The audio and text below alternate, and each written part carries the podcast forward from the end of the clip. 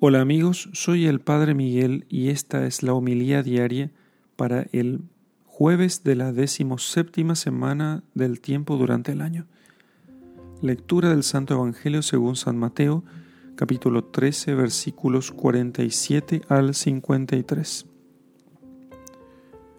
En aquel tiempo dijo Jesús al gentío, el reino de los cielos se parece también a la red que echan en el mar y recoge toda clase de peces. Cuando está llena, la arrastran a la orilla y se sientan y reúnen los buenos en cestos y los malos los tiran. Lo mismo sucederá al final de los tiempos. Saldrán los ángeles, separarán a los malos de los buenos y los echarán al horno de fuego. Allí será el llanto y el rechinar de dientes. ¿Habéis entendido todo esto? Ellos le responden, sí. Él les dijo, pues bien, un escriba que se ha hecho discípulo del reino de los cielos es como un padre de familia que va sacando de su tesoro lo nuevo y lo antiguo. Cuando Jesús acabó estas parábolas, partió de allí. Palabra del Señor. Gloria a ti, Señor Jesús.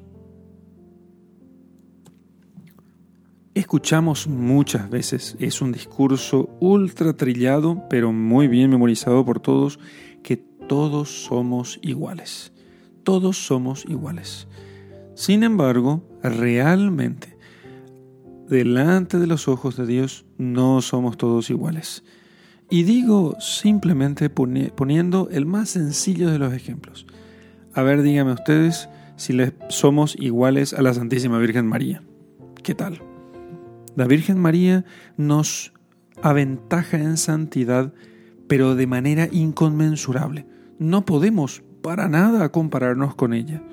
Pero si les parece que la Virgen María todavía es demasiado y quizás una comparación exagerada o desproporcional, pensemos en cualquier santo. Quizás un santo grande, San Francisco de Asís, no somos iguales a San Francisco de Asís. Quizás un santo pequeño, San Roque González de Santa Cruz, desconocido, Beata Chiquitunga, quien sea, un santo pequeño, un santito, el más pequeño de todos. No somos parecidos a ellos mientras no seamos santos. Hay gran diferencia entre unos y otros. Y de hecho, la mayor de las diferencias es la que existe entre buenos y malos entre los que aman a Dios y entre los que no lo aman, entre los que creen en Dios y entre los que no creen en Él. Allí radica la peor de las maldades. Y esa maldad, esa diferencia abismal, podemos nosotros todavía ilustrar diciendo lo siguiente, que entre un perro, un animal cualquiera, podría ser cualquier animal, y un hombre, hay menos diferencia que entre un hombre amigo de Dios y uno que no cree en Dios. Porque entre el animal y el hombre la diferencia es simplemente que el hombre es un ser racional con alma inmortal y el animal no.